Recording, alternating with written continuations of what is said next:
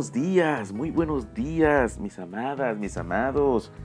¿Cómo están? Para mí, como ustedes saben, es una alegría poder saludarlos en esta nueva semana, iniciando esta hermosa semana que el Señor nos ha dado con toda la alegría, con todo el ánimo, porque el Señor está con nosotros. Él cuida de nosotros y eso es lo que nos debe sostener Dice la palabra del Señor que el Espíritu Santo estaría con nosotros todos los días de nuestras vidas hasta el fin del mundo. Y el apóstol Pablo dice que el que empezó la buena obra en nosotros la va a perfeccionar.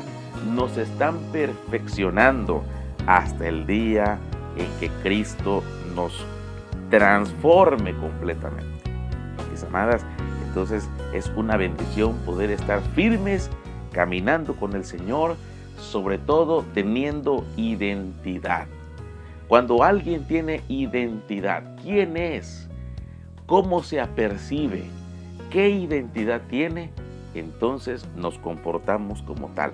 Y la palabra del Señor nos enseña que nosotros somos reyes y sacerdotes para con nuestro Dios. Nosotros somos una estirpe muy especial de reyes y sacerdotes y dice la palabra que gobernaremos con el Señor en esta tierra.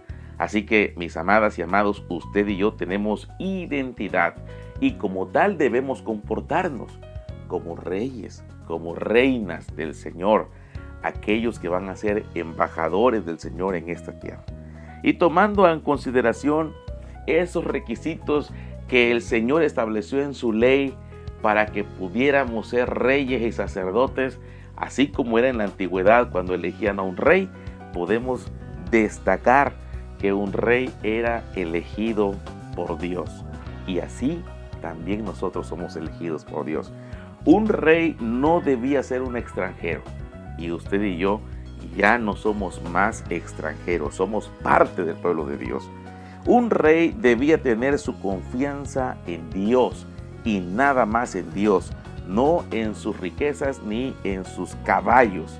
No debía desviar su corazón de Dios, tenía que mantenerse firme en el, en el sentimiento, en, en aquel amor hacia Dios.